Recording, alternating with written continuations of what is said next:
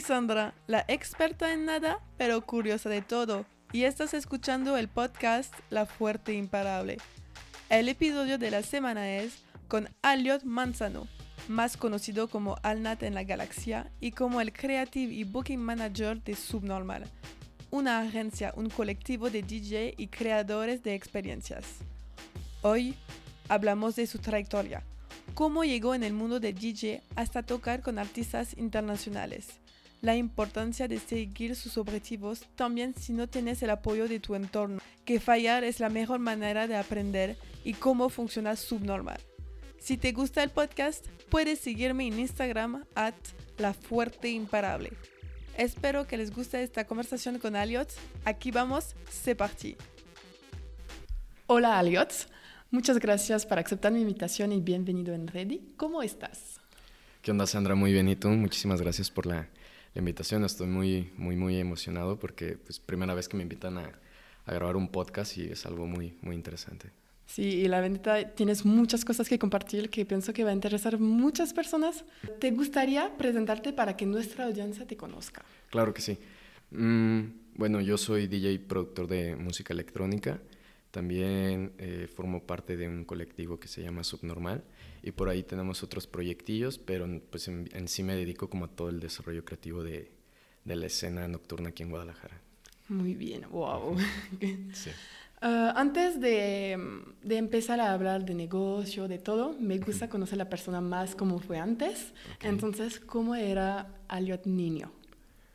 Wow. Mm, vaya que sí fue hace bastante tiempo. Digo, realmente no, no soy muy grande, pero pues inicié desde, desde pequeño con esta pasión en la música, ¿no?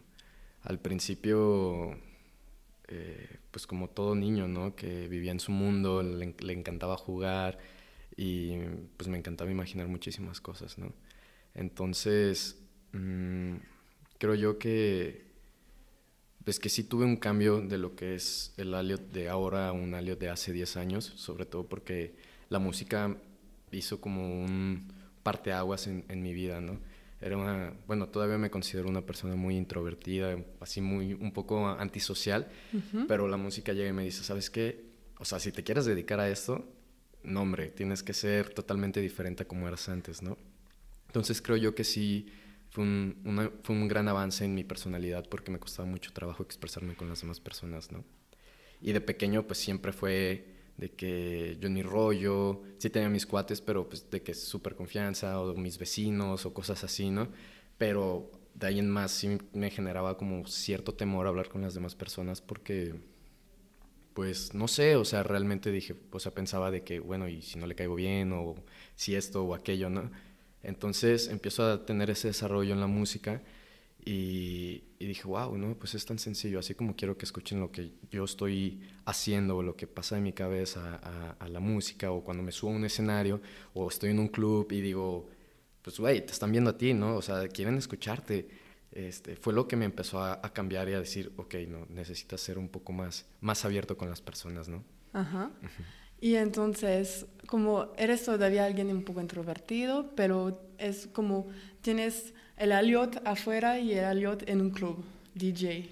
Sí, no, totalmente. Creo yo que eh, conforme ha pasado el tiempo en, la trayectoria que he ido formando, este, sí mantengo como un Aliot en el que ven arriba, ahí tocando, y un Aliot en el que puede ser pues diferente, ¿no? Un Aliot con el que puedes platicar, con esto, porque, no sé, siento yo que si, si hay dos vertientes, una es como yo muy, muy personal y otra es el personaje, la persona que está ahí. Este, sigo siendo la misma esencia totalmente, pero no sé, me siento un poco diferente, ¿sabes? O sea, me siento pleno cuando estoy ahí arriba y, y, es un pequeño espacio que me gusta compartir con todas las demás personas porque pues fluye, ¿no? Fluye demasiado ahí la, la energía y me bajo y pues sigo siendo el mismo. Ah, súper cool. Y entonces, como lo dijiste, la música es algo muy en parte de ti, como sí, es, este. ¿Cuándo empezaste entonces? Mm, ¿Te recuerdas de como de tus primeros...? Ah? Sí, todo comenzó, digo, desde la primaria traía como la, las ondas de, este, quiero formar parte de una banda rock o cosas así, ¿no? Pero pues cosas que ves ahí en televisión o cosas así, ¿no? Y así quedó, ¿no? Eh, ya después, conforme pasaron los años, eh, me, ahí justo un, profesor que, que, fue mi vecino, pues daba clases de guitarra y pues todos traen esa ondilla, ¿no? De que me gusta Nirvana, me gusta Green Day. Eh, entonces, pues te empiezas a permear de, de esos gustos de, de, tu entorno, ¿no? Y, y, no sé, pues desde chavito quería como experimentar varias cosas. Era como de que, ok, pues la música, no, no, no la sentía todavía tan, tan a fondo este, no funcionaba, pues también, no sé, estuve en un, equipo de fútbol, este, estaba en un taller de fotografía, cosillas así de que dije, ok, tengo que descubrir qué es para que realmente soy bueno, ¿no? Evidentemente, como para los deportes, dije, no, no, no va por ahí la cosa, ¿no? Y, ya usaba de que lentes y cosas así, y, no sé, de cierta manera dije, ok, esto no, no es lo mío. Y ya después, eh, bueno, conocí la, la, música, pues como el rock y más este, contemporánea de esos tiempos, por mis amigos, pero en sí lo que sí marcó una pauta muy importante en mi vida fue la música electrónica, ¿no? Este, todo esto se debe a que mi hermano, el mayor, estuvo de intercambio en España y para esto este, me decía, oye, escucha esto, regresó con un, buen y numerosas canciones que decía, tienes que escuchar esto, ¿no? Para ello recuerdo muy bien que me enseñó una canción de Armin Van Buren y pum, me explotó la cabeza de que dije, wow, yo yo quiero ser algo así, ¿sabes? O sea, yo quiero ser algo similar a eso. Me encantan las voces, cómo suena todo. Me, empezó a vibrar y dije, yo quiero ser DJ. No sé cómo ser DJ, no sé dónde puedo ser un DJ, pero quiero ser un DJ, ¿no? Porque para esas épocas, no sé si recuerdo mal, creo que fue como en 2000, 2010, 2011 más o menos, en el que pues ya este, normalmente subían videos a YouTube de Tomorrowland y cositas así, o de lo que pasaba en Ibiza eh, súper popular, ¿no? Todo el, Euroclub de, esos años.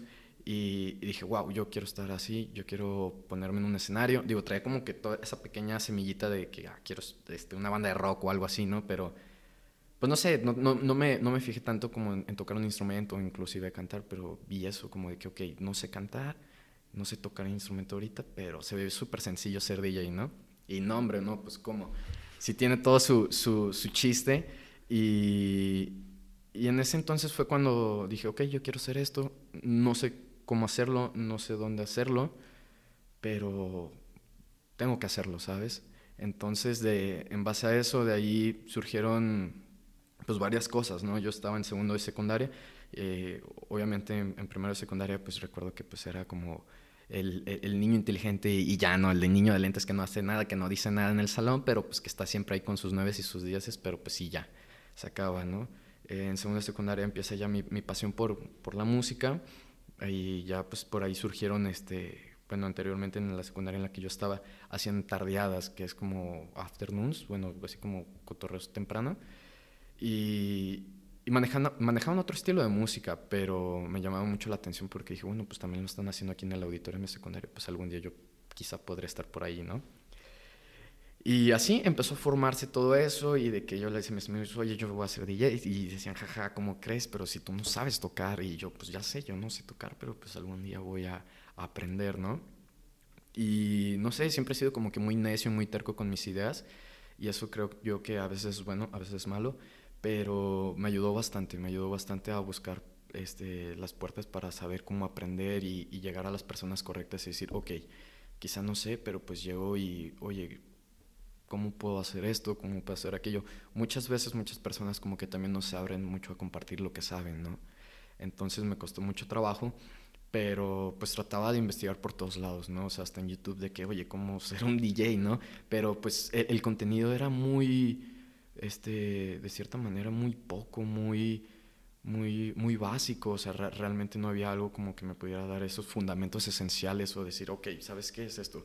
O sea, no sé, tenían como que había mucho más videos como de cómo tocar una guitarra o cómo aprender a tocar el piano o cómo empezar a leer música y hacer música a cómo tocar en, tornamesas o todo lo que conlleva ser un DJ, ¿no?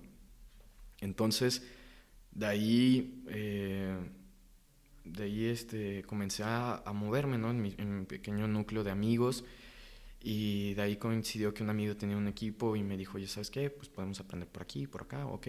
Yo para eso, este, previo, previo a, a, tener como esa introducción ya un poquito más amplia de la música electrónica, había descargado un programa en mi computadora, ¿no? Por ahí el super famoso Virtual DJ, ¿no? Que hasta la fecha lo sigo utilizando, aunque mucha gente dice que no le gusta y todo, pero pues yo aprendí con ese y yo estoy súper encantado y súper bien con, con, ese programa, ¿no? Y me acuerdo que con ese mezclaba pues canciones que descargaba de Ares y cositas así que eran súper famosas, que pues piratería, ¿no?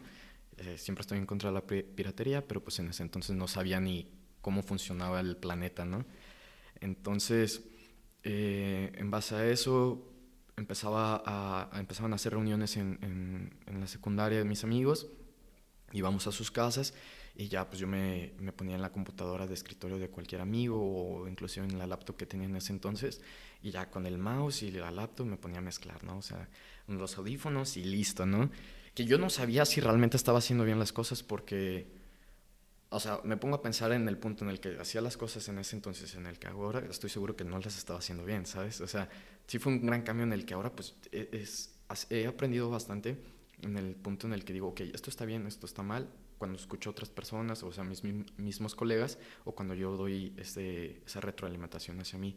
Y seguramente lo estaba haciendo feo, ¿no? Pero pues ya tú, o sea, mis compas me apoyaron también chido, que eran mis, mi círculo cercano, de que sí, tú vas a ser un, un, un, DJ. Como que después vieron que dijeron, ok, sí le gusta, hay que, hay que echarle la mano. Y eran muy poquitos, ¿no? Y incluso recuerdo que una vez este, estuvimos ahí en una reunión y estaba tocando y así súper pequeño, yo te hablo de que unas 10, 15 personas cuando mucho estábamos en esa reunión y en ese entonces pues también ya, ya empezaba a existir como de los RPs de los eventos, de los clubes de ese entonces y la secundaria en la que estuve pues sí fue un poco muy, muy popular en ese sentido, como que se manejaba mucho las fiestas y los cotorreos, como que no sé, les gustaba mucho hacer ese tipo de cosas y coincidió que por ahí salió una persona que, que también estudiaba en la misma secundaria, amigo de otro amigo, y me dijo, oye, ¿sabes qué? Eh, pues me gustaría empezar a, echarte la mano, a gestionarte, o sea, como ser mi manager, pero pues yo no sabía ni qué onda, ni siquiera si sabía, estaba haciendo bien las cosas, pero pues vieron que, no sé, quizá tenéis la, la intención o, o, la pasión o algo que, que traía por ahí, ¿no? Y le dije, va, pues no tengo idea de hacer nada, pero vamos, le damos. Y siempre ha sido como de que, bueno, pues hay que arriesgarnos a ver qué, qué puede pasar. Lo que puede pasar es de que se rían de mí y, y, listo. Y yo me quedé contento con lo intenté, ¿no? No pasa nada. Y total, pues ya a los dos, tres meses creo que me, me dice, oye, ¿sabes qué? Ya te conseguí una presentación en un club aquí por el río. Este, prepara tus cosas y así vas a ser el primero, ¿no? Y yo de que no manches, estás loco como... Y para ese entonces se tenía que quemar CDs o sea, jamás llegué a tocar con este, discos de vinilo o acetatos. En ese entonces tenía que ser como con CD. Y dije, bueno, pues también vamos a, a ver qué pasa, ¿no? Y estaba súper emocionado porque dije, wow, pues primera vez que voy como con un equipo profesional, no tengo idea de nada. O sea, no se compara que esté tocando con la laptop, con el mouse o con un equipo demasiado, pues, ¿Y cómo te fue este evento? Tu primer evento oficial. Ajá, la, la, verdad, este, no me fue bien, o sea, para serte sinceros, no había nada de gente y así fue el primerito. Y tuve bastantes errores, ¿no? Como todo, pues me puse un poco nervioso porque desconocía al equipo. Por ahí me, me encontré un colega antes de, de, iniciar, un amigo que todavía pues hasta la fecha a veces coincidimos, él también sigue siendo DJ. Me, me explicó un poco, ¿no? De, oye, ¿sabes qué? Pues mira, esto puede funcionar para esto, este botón puede hacer esto.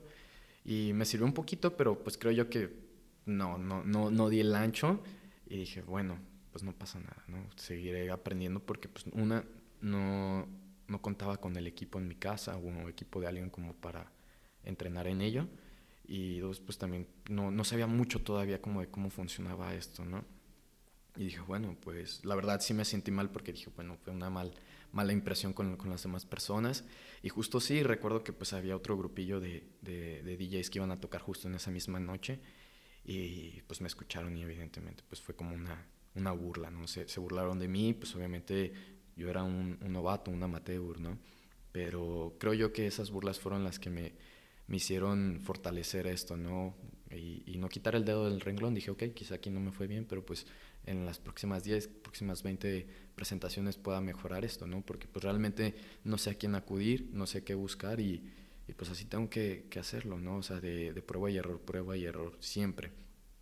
Y, y ya, eso fue lo que me, me, ayudó bastante. No fue una buena experiencia, pero me ayudó a, a decir, ok. Pero está muy cool. Estaba súper joven y de decir, super. como, ok, me pasó mal, la gente me burla, es una edad que nos construimos, la gente es importante, todo lo que piensa la gente es muy importante, y decir, falló, la gente se burló de mí, pero mañana yo voy a rehacerlo. ¿Y cómo siempre tenía este chip o como, por qué, como, o es la pasión de la música o qué, qué pensás que fue eso? Creo yo que sí influyó bastante la, la pasión de la música y la otra también influyó en el que tenía que hacer las cosas en serio, ¿no? O sea, realmente yo sabía que si estaba muy, muy chavito, se empecé a tocar a los 13 años, ahora tengo 23, imagínate. Entonces, han sido 10 años bastante locos, bastante locos. Y en ese entonces sí dije, ¿sabes qué? Si realmente quiero dedicarme a vivir esto, o sea, lo estaba pensando en mis 3 años de que yo ya quería vivir de esto y que ya me imaginaba, y me lo imagino todavía hasta la fecha, que quiero seguir haciendo esto, ¿no? Entonces, a esos 13 años dije, ok, ¿sabes qué? Voy a dejar a un lado a las demás personas. Y esa pasión creo yo que fue la que hizo que se, catalizara mi, mi, no sé cómo se le podría decir, mm, pues necedad, por así decírtelo, de, de, decir, ok, pues de alguna u otra manera tienes que hacer las cosas bien, ¿no? Y en base a eso, pues es lo que hice, o sea, prácticamente si me preguntas cómo, cómo aprendí a tocar, pues lo hice a prueba y error. O sea, después se presentaron más presentaciones este, ahí en, en ese transcurso, en el que pues también llegaba temprano, escuchaba a los otros DJs y veía que estaban moviendo, cómo se escuchaba, y empecé eh, a, a, analizar cómo funcionaba todo eso, ¿no? Y totalmente, o sea, de, esas, de esa presentación te puedo decir que las otras 5 o 10 presentaciones que tuve, siempre tuve errorcitos, siempre, siempre, siempre, siempre.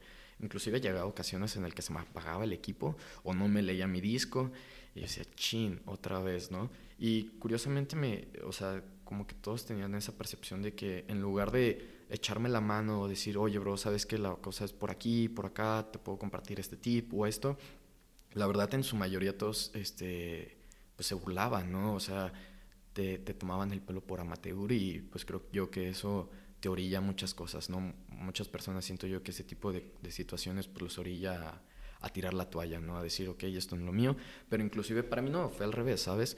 Fue algo que, que me dio este, indicios de decir, ok, pues si voy a estar solo en esto, pues lo voy a hacer solo, ¿no?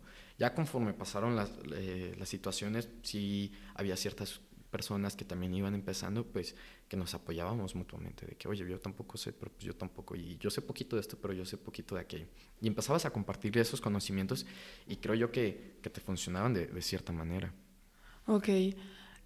¿Cómo, cómo, ok, llegas, creces muchísimo en este, aprendes, pero tus papás, eso es una pregunta mía, pero vivir de la música no es fácil y todo el mundo lo sabe, pero se puede. Hay ejemplos, hay DJs famosos.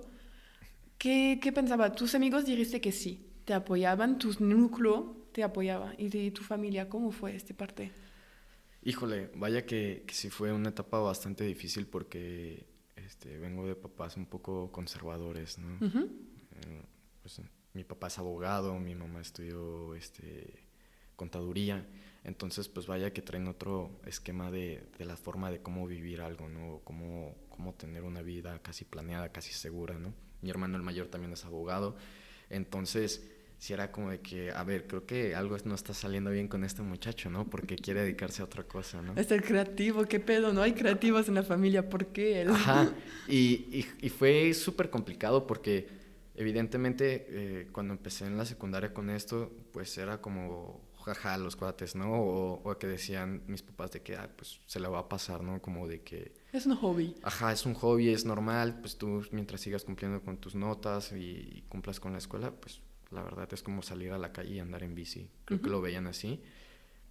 Pero ya después eh, empecé a, a, tomarlo en serio y pues no sé, siempre hubo una, una mala respuesta sobre eso porque me comentaban que pues que no era nada seguro, que es muy volátil esta vida y que pues obviamente yo los entiendo como padres, pues siempre buscas lo mejor para tu hijo, ¿no? Lo, le, le, buscas que tenga una, una, estabilidad emocional, económica y en todos los sentidos, que obviamente este tipo de carrera o este tipo de industria pues no te lo da al 100%, ¿no? Es un día puedes estar arriba y otro día puedes estar abajo, pero pues, si sigues siendo tú mismo, pues creo yo que te puedes mantener súper bien. Entonces sí me generó bastantes problemas, no problemas, sino circunstancias en el que decía, ok, y realmente esto sí será lo mío, porque al principio era como, ok, pues mis amigos, los que me apoyen chido, los que no me apoyen, pues también chido. No, no, me, no me afectan, inclusive los que no me apoyan me ayudaron bastante a, a seguir con esto, pero llega un momento en el que me topo con las decisiones de mis papás y, y, pues en base a eso sí fue muy, muy cambiante porque, por ejemplo, cuando ingresé a las clases de guitarra, sí me ayudaron y me regalaron una guitarra, ¿no? Pero cuando empiezo con esto, pues jamás me pudieron comprar una, una tornamesa o algo porque, pues no, no sé, jamás les gustó como el, entorno en el que estuviera en un club o en una fiesta. Ojo, que también eso influyó bastante porque pues mis papás jamás quisieron que estuviera como en un entorno donde hubiera o donde hubiese bebidas alcohólicas, drogas y muchas cosas que se presentan en este tipo de circunstancias, pero pues que al final de cuentas están en todos lados, ¿no? O sea, acá abundan, pero están en todos lados y en cualquier este, entorno o giro profesional, creativo, de lo que sea, están ahí. Entonces, obviamente acá abundan más y abundan más cosas en la noche, ¿no? Entonces sí me decían que pues realmente no, no estaba chido, o sea, que, que buscar otras cosas, que viera la, la posibilidad de, pues, de seguir con la escuela y, y dejarlo esto por, por un lado, ¿no? Entonces, sí, lleva, me llegué a dar de topes porque decía, pues no está chido, ¿no? Pero pues al final de cuentas también dije, ok, si no les gusta lo voy a hacer de todos modos. Entonces, e, eso fue lo, lo, chido porque empezaban a salir más cosas. Eh, ingreso a, a, a, la prepa, a la preparatoria, y, o sea, desde, la, desde que salí de la secundaria ya me gustaba el tema pues, de, de, de estar en las fiestas tocando y aparte pues organizar a toda la banda para que, le, o sea, para que fueran a las fiestas, o sea, organizar las fiestas, ¿no? Eh, recuerdo que en secundaria llegué a hacer una también, una como fiesta de, de ¿cómo se les llama? De graduación, por así decirlo. Y y estuvo cool. Digo, por ahí nos metimos en problemas pues, con la, la dirección de, de, la secundaria porque pues no les latió mucho la idea de que estemos fomentando como el desmadre y así, ¿no? Pero, pues, ¿En, secundaria? ¿En secundaria? Organizando fiestas sí, con sí, DJ sí. y todo. Sí, sí, sí, con todo. Y justo fue aquí en un barecito al ladito de, de acá, aquí por López Cotilla. Y, y ya fue ahí cuando dije, ok, pues vamos a hacer esto, ¿no? Y obviamente organizé la fiesta porque yo quería tocar en ella, ¿no? Y ya totalmente salgo, entro a la preparatoria y ya estaba en ese punto en el que dije, ok, pues ya me voy a dedicar a esto, tengo que decirles a todos que soy DJ, o sea, que, que salga, ¿sabes? Porque... Afirmar y Afirmar, que... claro, uh -huh. y, y, creerme lo que, que, tengo que seguir trabajando en ello y prepararme para eso. Y pues vaya, empezamos a hacer reuniones, empezaba a hacer fiestas de cumpleaños, empezaba a salir cosas y, y decía, ok, pues yo quiero tocar, ¿no? Entonces... Tengo una pregunta. Sí, ¿La gente te pagaron para tocar en reuniones y todo lo que hiciste? Okay. En CQ y prepa. No, mira, eso es muy, muy importante porque, pues sí, al, al, inicio, pues una era aprender a tocar y otra era aprender a cobrar y a, aprender a, a, darle un valor a, a, lo que estaba haciendo, ¿no? Al, al, principio sí fue como, pues de compas, ¿no? De que, oye, pues vas empezando, te damos la oportunidad y así, ¿no? Pero en, en lo sucesivo ya empezaba a, a, dar un valor pues más simbólico, ¿no? Porque de alguna manera u otra pues sí gastaba en algo, ¿no? En trasladarme o inclusive pues no sé, o sea, a los 15, 16 años no tienes gastos porque sigues viviendo con tus papás, pero pues ya empiezas a salir y que te gusta la copita, pues ya inviertes uh -huh. en eso, ¿no? Entonces, sí, era simbólico, al principio sí fue muy difícil porque pues una es ser amateur, tener problemas, o sea que no, no, no estás súper al 100 con, con, con, tu práctica, pues no, no valoran lo que estás haciendo, ¿no? Entonces sí cuesta un poco de trabajo llegar a ese punto en el que dices, oye, ¿sabes qué? Yo cuesto esto, o sea, mi presentación cuesta esto, mi chamba cuesta esto, ¿no? Sí fue un, un camino muy, muy, muy extenso como para llegar a eso. Pero sí, al, a, pasa, hago esa transición de, de la secundaria a la prepa y también me empecé a presentar con muchos problemas en esas fiestas que, que hacía, ¿no? O sea, inclusive recuerdo que una fiesta de cumpleaños la hice ahí afuera de mi casa, en un pequeño jardín, bueno, casa de mis papás, y se salió de control, ¿no? O sea, era de... ¿Projects? Sí, haz de cuenta, igualito. O sea, y aparte ese tipo de películas también fue algo de que fomentó mi, mi curiosidad por crear este, fiestas, ¿no? Porque dije, ok, yo quiero hacer una fiesta chingona, y quiero tocar, y quiero que la gente me escuche, ¿no? Pero ves esa película y, pum, te deslumbras, ¿no? Entonces, eh, fue así, ¿no? Eh, invité a las personas cercanas y después de esas personas cercanas pasó a más personas y más personas y ya ahí había como, yo creo que unas 200 personas allá afuera de mi casa, ¿no? Súper loco. 200, personas. Sí, súper loco. ¿Tus papás no fue allá? Claro, estaban ahí. O sea, y ya fue cuando ellos sí me agarraron de la oreja y dijeron, oye, ¿qué estás haciendo? O sea, eh, por ahí hubo un percance, tuvo que pasar la policía y es, y es en un coto, entonces también es muy delicado cuando pasa la policía a los cotos, ¿no? Y ya me dijeron de que, oye, pues no, no está bien lo que estás haciendo. O sea, este, no sé, ellos creyeron que lo hacía por, rebeldía o alguna expresión de, de, esa manera, pero pues no, yo lo hacía porque pues quería tocar, ¿no? Y en eso, pues sí, empecé a tener esos, esas situaciones con mis papás de que, oye, ¿sabes qué? Pues agarra el rollo, ¿no? O sea... Contrólalo. Contrólalo, sigue por la escuela y así. Jamás, realmente jamás lo vieron por, por, por algo en el que yo pudiese e, este, pues, sustentar mi vida, ¿no? Una porque también mi papá, por ahí uno de sus hermanos, que es un gran tío, tuvo también una vida de músico, como solista y, y demás. Y por ahí pues tuvo sus problemitas eh, eh, emocionales, entonces pues mi papá traía súper clavado esa idea de que... Músicos no va bien. No va bien, muchos problemas emocionales, mucha inestabilidad emocional y pues obviamente a qué tipo de circunstancias puedes recaer cuando pues tienes todo a la, a la mano, ¿no? Al alcance. Y yo lo entendía, o sea, realmente lo, lo, sigo entendiendo que hay que controlarse bastante en esta industria.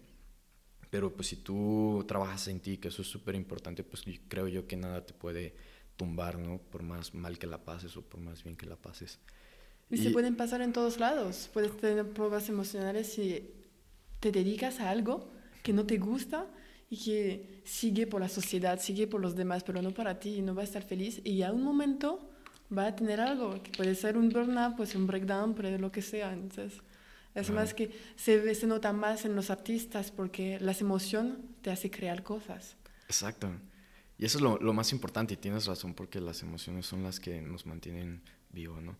Pero siempre y cuando hay que controlar cierto tipo de emociones porque, eh, no sé, digo, en lo particular eh, he ido aprendiendo en todo este transcurso el, el, cómo identificar bien las emociones, qué es lo que estoy sintiendo, qué es lo que quiero compartir y cómo las debo de controlar porque pues también he cometido bastantes errores cuando no controlas muy bien las, las emociones, ¿no? Sí, claro. Creo yo que, y entonces, y haces fiesta en la prepa, secu, prepa, papás no tan no tan ok, es normal, 200 personas en tu jardín, es como, y niños que no se supone de tomar y todo este rollo.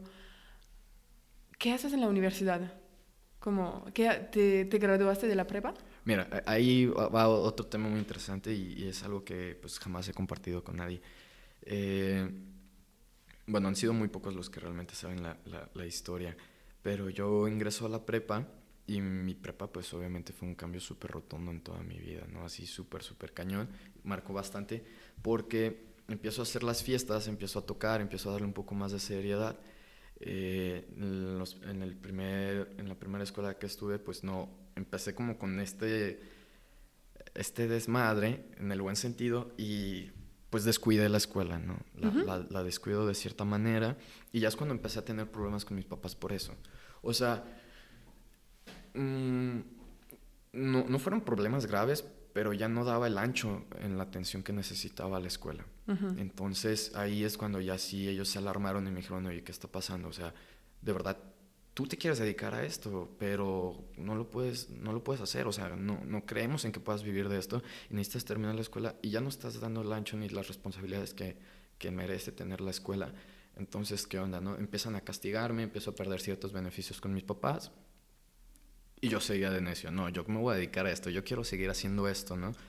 Entonces tuve una transición de varias escuelas en la preparatoria, estuve como en seis o siete escuelas en, en tres años aproximadamente en, todo, en toda esa transición eh, eh, empiezo también ya a relacionarme con gente de la industria, empiezo de, de relaciones públicas, como que estaba súper famoso en esa época de que, oye, ¿sabes que hay que vender boletos para fiestas, no? O boletos para conciertos, o boletos para los antros, reservaciones y cosas así. Empecé a hacerlo y, y seguía, seguía manteniendo mi dedo en el renglón en, en, la música. Ya, ya para ese entonces pues tenía un poquito más de práctica, ya había mejorado mis habilidades, ya me había relacionado con más personas. Pero llega un punto en el que en la tercera preparatoria en la que estuve, eh, empiezo a crear un proyecto con unos amigos, ¿no? Eh, es, ahorita te platico, básicamente fue, es casi similar a lo que ahora tengo con mis otros amigos, que es lo de Subnormal, pero lo tenía ya con otra marca, con otro nombre de marca, perdón. Y pues te puedo decir que tenía 15 años, 16 años, cuando mucho, cuando empecé a hacer todo ese rollo, porque empecé a ver que pues también tenía una, una visión de negocio hacer fiestas o, y también tenía una visión de negocio redondo tocar en ellas, ¿no? Dije, bueno, pues sabes que realmente creo que de aquí puedo sacar un provecho y quizá eso le pueda decir a mis papás que, bueno, quizá él no va a ser abogado, no va a ser doctor, pero pues va a ser quizá un buen DJ o un buen promotor o, o algo, ¿no? Entonces eh, empecé a dedicarme de eso de lleno, empezamos a hacer fiestas, nos fue súper bien y ya después empezamos a trabajar en un pequeño club que, que por ahí también coincidimos con otro cuate que nos abrió las puertas.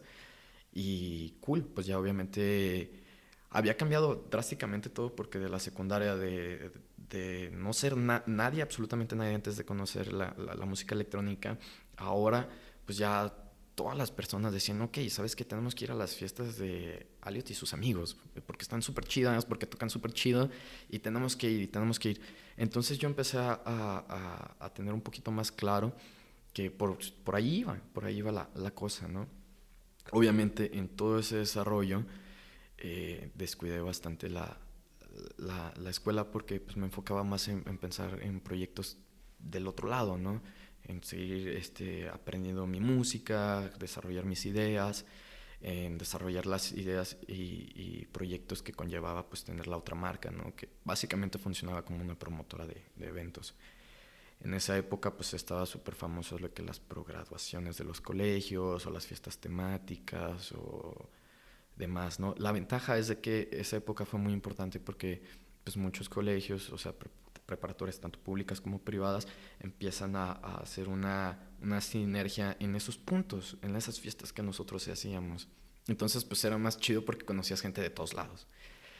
Y yo dije, bueno, pues sabes que seguía teniendo los mismos problemas con mis papás porque en base a, en base a todo esto, pues también se presentaban eh, problemas pues económicos en esto. Eres un niño de 15 años y ya estás hablando de que tienes que hacer mil cosas y hacer una fiesta te cuesta tanto y este, la producción y esto y aquello. Es un trabajo, es un trabajo real completo y no es algo que tienes prepa en la mañana, tarea y, y puedes hacerlo totalmente bien, tenías que elegir algo. Exacto, totalmente. Y era, es un trabajo en el que pues fui aprendiendo conforme a la marcha y, y, no dimensionaba porque decía, bueno, o sea, ya estoy en este punto, pero sí, como tú lo dices, o sea, iba a la escuela, salía de la escuela y me iba directamente al club o veía a mis amigos para organizarlo del fin de semana o qué íbamos a hacer o a dónde íbamos a hacer. Y los días libres que no iba con ellos, pues procuraba yo este, continuar con mi, con mi música, ¿no? Seguir eh, aprendiendo y, y trabajando en mí. Pero pues sí se presentaban problemas cuando las cosas no funcionaban, ¿no? De que, órale, pues esta vez no funcionó y deben tanto dinero y cosas así, ¿sabes? Entonces ahí es cuando ya también me jalaron la otra oreja mis papás, porque ya me habían jalado una, de que, oye, pues sabes que no está funcionando, o sea, te estás metiendo en problemas y seguimos con nuestra misma postura de que la, esto de la música no es para ti, ¿no? Entonces, eh, les decía que me dieran la oportunidad, que pues no, no, no los iba a, decepcionar. Y para ello, en 2014 más o menos, conozco a uno de mis grandes mejores amigos en el que coincidimos y empezamos a tocar juntos. Comenzamos un proyecto súper chido y nos fue súper bien. Creo yo que de ahí dio otra etapa en mi vida en el que mis papás dijeron, ok, la verdad, no te vamos a quitar esa idea de la cabeza y tú vas a seguir con lo tuyo, entonces nos, nos damos por vencidos, o sea, ya, tú dale. Pero lo importante es de que tuvieron la confianza en mi amigo. Entonces, él es mucho ¿Cómo? más... Sí, él es mucho más grande que yo, digo, como tres, tres años, cuatro creo yo. Y empezaron a ver que, pues, él también ya lo hacía de una manera, pues, profesional, que ya de cierta manera podía cuidarme, o sea que de, cierta forma ya no iba a tener los mismos tropiezos que tenía antes, ¿no? Porque antes pues estaba solo ahí en la deriva y pues si me pasaba algo, pues con quién, ¿no?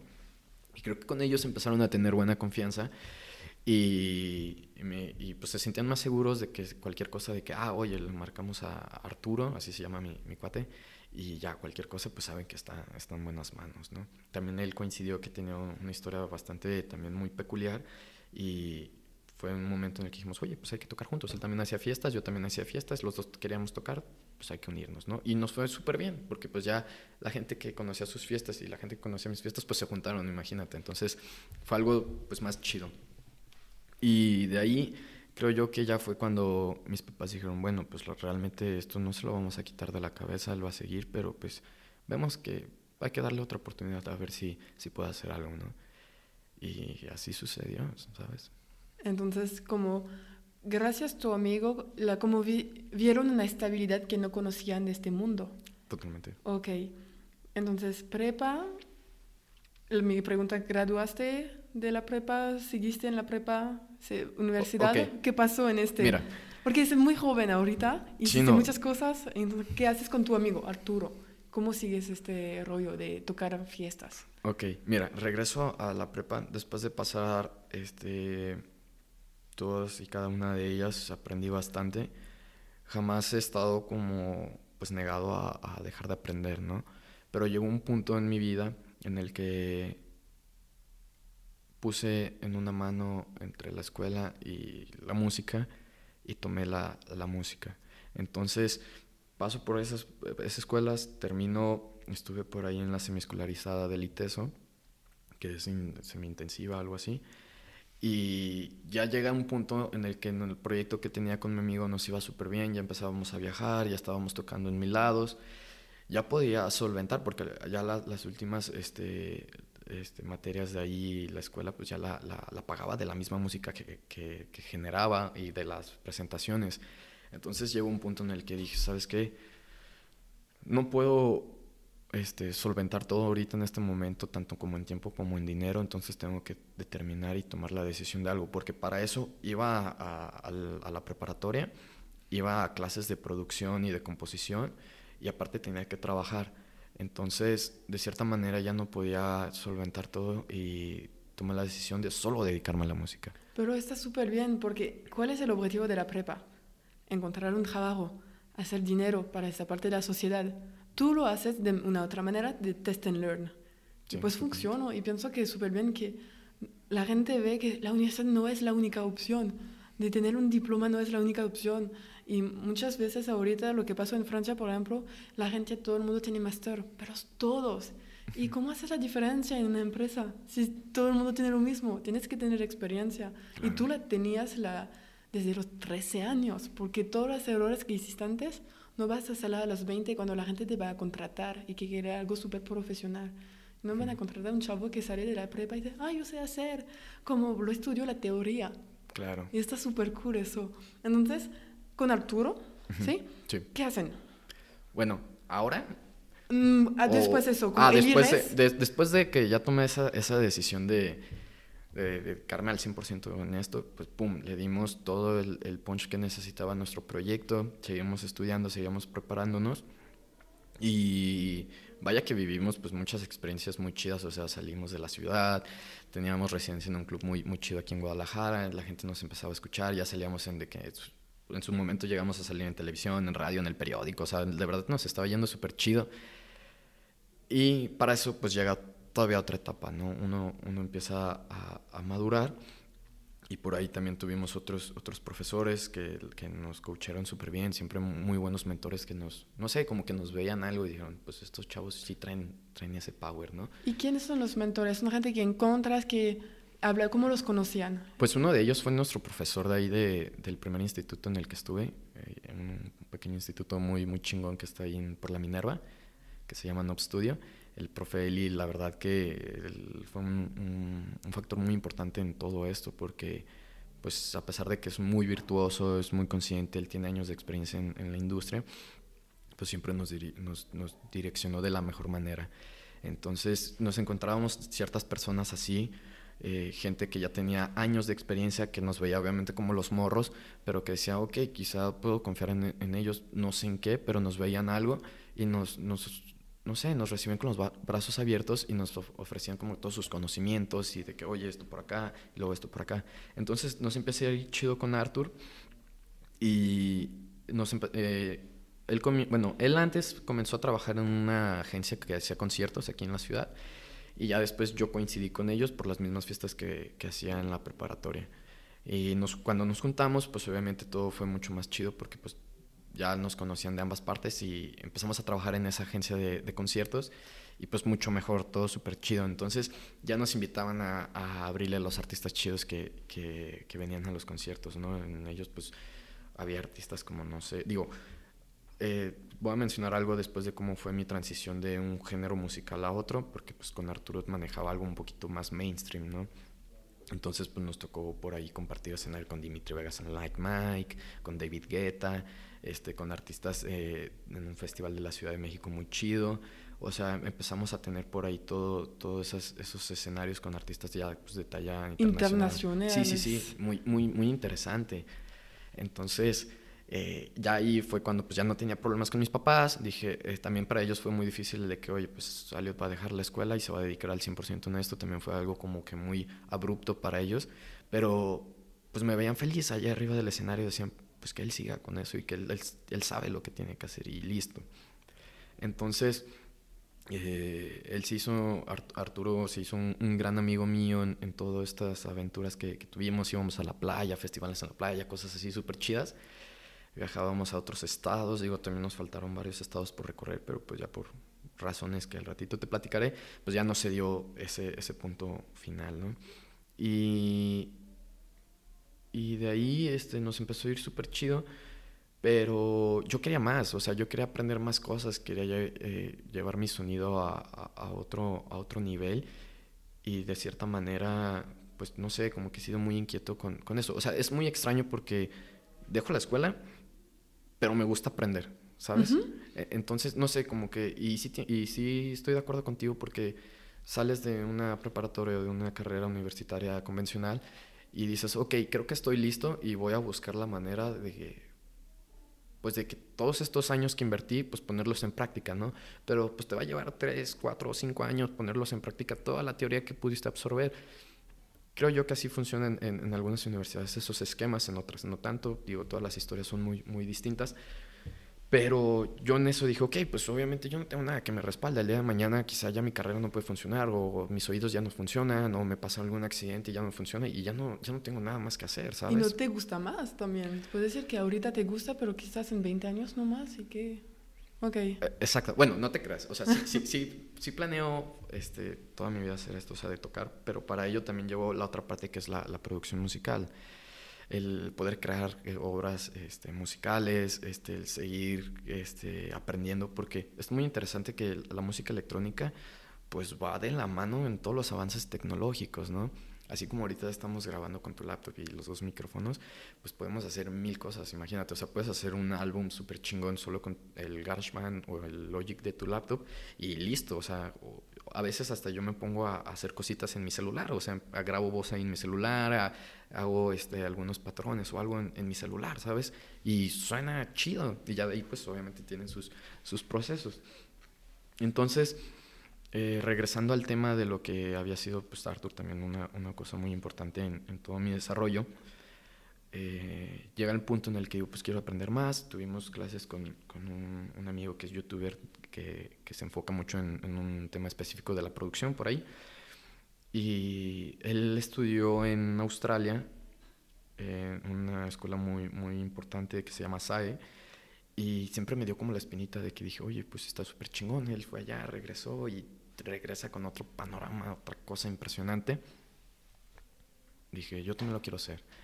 Yo también quiero eh, salir del charquito, cruzarlo y aprender nuevas cosas, ¿no? Porque era súper interesante como ver los otros colegas que ya tenían este, mucho más experiencia, viajaban, regresaban y regresaban como con otra mentalidad y con otro sonido y, y buscaban nutrirse, buscaban seguir siendo, seguir siendo ellos pero descubriendo nuevas cosas, ¿no? Y por ahí presentamos ya algunas pues, diferencias como profesionales, cero personales con, con el proyecto que teníamos en, en, el dúo. Y tomé la decisión de pues, yo continuar con lo, con lo mío. Terminamos el, el, el proyecto. Eh, yo me voy a mi lado, él, él por su lado, pero pues súper cuates, ¿no? Como siempre. Eh, de ahí hago un viaje a, a, Bogotá, me voy a estudiar a SAE, el mismo, el mismo instituto en el que estudió mi amigo. Hoy estudio, este, estudio un diplomado ahí en producción de música electrónica. Ahí, este, que por fortuna también mis padres dijeron, ok, pues te apoyamos, ¿no? Te echamos la mano y eso me ayudó bastante. Y increíble, la, la verdad, la, la, la experiencia de, de, eso, porque no me detuvo a, a, seguir aprendiendo, a conocer nuevas perspectivas de, de, esta carrera tan, tan, tan interesante. Y después de eso, pues ya este, regreso y, y me uno a lo que ya es el, el colectivo de, de, Subnormal. Ok, antes de ir a Subnormal, porque tengo muchas preguntas, sí, sí, sí. porque es por eso que te conocí, uh -huh. pero yo quiero saber un poco más sobre ti, cómo empezaste un poco, cuál uh -huh. es tu estilo, para que la gente que no te conocen, que te descubran ahorita, cuál es tu estilo. Ok, sí, qué, qué bueno que lo mencionas. Al, al, al, inicio comencé pues con música con, este, más mainstream como Progressive House, pero ahora en el proyecto que, que, es en el que me estoy enfocando, bueno, por ahí tengo dos, dos proyectos, pero uno de ellos es Alnat, que es, una, es un proyecto bastante alternativo, me gusta mucho el, el estilo del indie dance, que es prácticamente lo, lo que toco el indie dance, que tiene como mucha influencia de disco, mucha influencia retro, mucha influencia también un poco futurista, o sea, son sonidos un poquito más, más futuristas, pero pues que, que comparten una buena vibra, ¿no? Siempre lo puedes escuchar y estás en, en, en, una buena, buena sintonía. Y por ahí tengo otro con mi propio nombre, que es un poquito más contemplativo, más experimental, pero pues ese ya eh, en los próximos meses van a poder conocer. Ok, entonces como tienes dos nombres y dos uh -huh. estilos y dos pues, estilos. tiene un cachucha, ah, yo pongo eso, yo voy a tocar eso y te permite de intentar mucho más cosas, entonces, sino de quedar, ah, oh, este güey solo hace este tipo y pues tenemos que contratarlo solo por este tipo de música. Uh -huh. Ok, ¿y cómo te inspiras? ¿Cuáles son tus inspiraciones musicales para crear tu música? Ok, es una muy buena pregunta. Realmente siempre estoy buscando inspiración en, en, en todas las cosas, ¿no? En particular me gusta leer mucho me gusta ver muchas películas, soy súper fanático de la ciencia ficción, porque desde pequeño, pues, desde pequeño me encantaba ver películas, ¿no? Y, y veía de que El Señor de los Anillos o cosas así, decía, wow, es increíble cómo, inclusive Star Wars, cómo una persona puede imaginar tantas cosas, ¿no? O sea, quizás le dicen, güey, estás loco, pero no estás loco. O sea, realmente. Sale de una cabeza. Exacto, sale de una cabeza todo ese mundo. Y desde pequeño siempre era como un niño súper callado, súper introvertido, pero que en la cabeza me pasaban mil, mil, mil cosas, ¿no?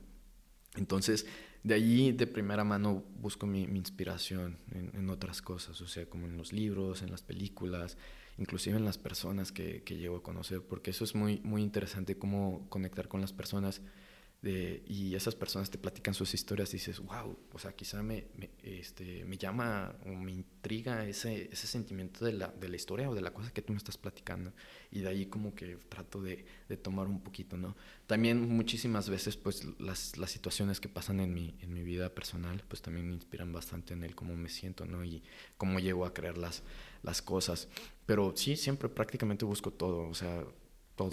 En tu, ah, es tu vida, todo que vives te inspira. Sí. Ok. ¿Y cómo preparas tu set? Porque yo no conozco el mundo de DJ, la neta, y fui a investigar un poco y yo vi que hay es como grandes lugares o la gente son súper espontaneado y que lo hacen así, o lo planeas antes, que como quieren subir todo. ¿Cuál es tu, tu manera de hacer tu set para una fiesta, por ejemplo?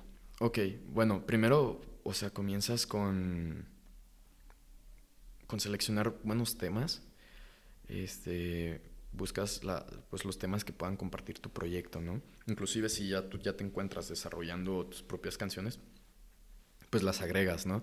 Pero siempre es como seleccionar buenos temas y en eso después tú vas y, creas una, unas pequeñas listas de reproducción, así como las que tú haces en Spotify, este, tú lo haces en otro programa acá, bueno, yo lo, yo lo hago en otro programa y organizas todas esas listas.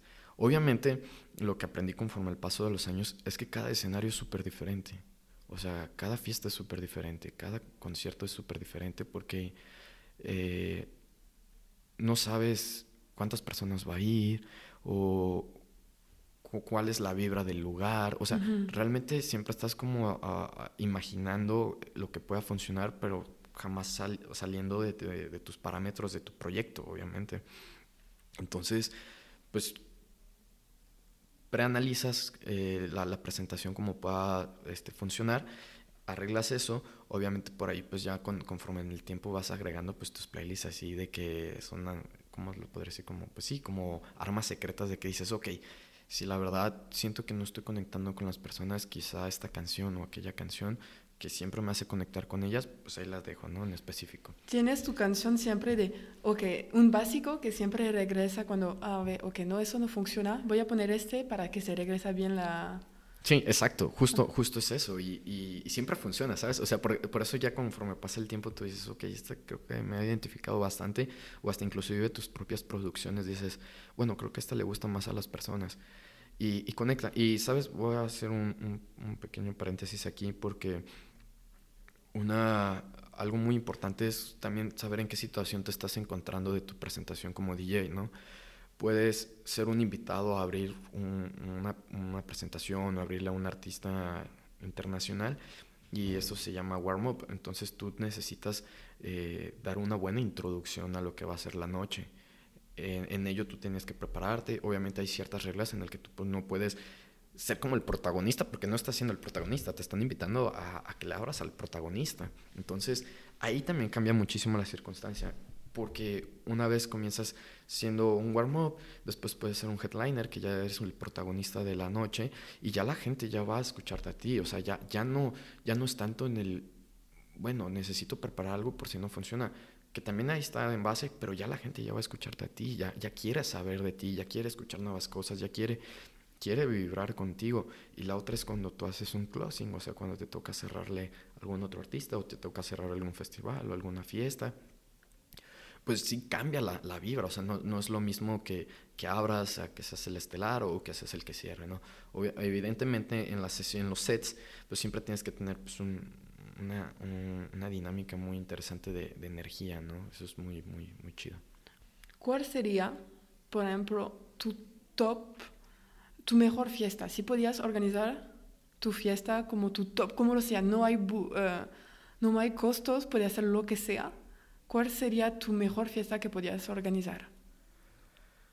Mm. Eventos, más ¿E-, ¿En eventos? Ajá, un evento. Mm. ¿Cómo te gustaría? Tu evento perfecto para ti, ¿cómo sería? Ok. Mm.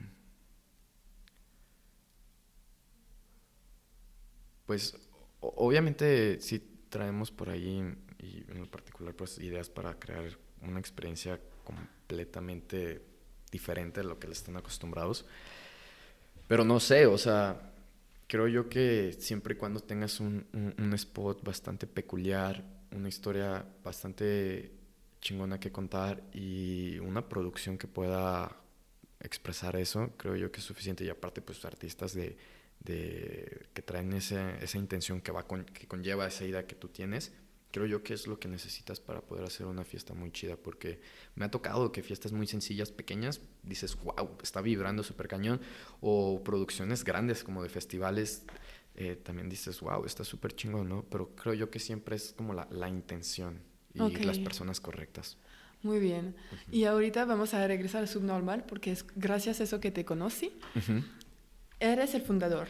No, no soy fundador de, okay. de Subnormal. Eh, soy socio del proyecto uh -huh. y por ahí tengo también muchas responsabilidades en ciertas direcciones.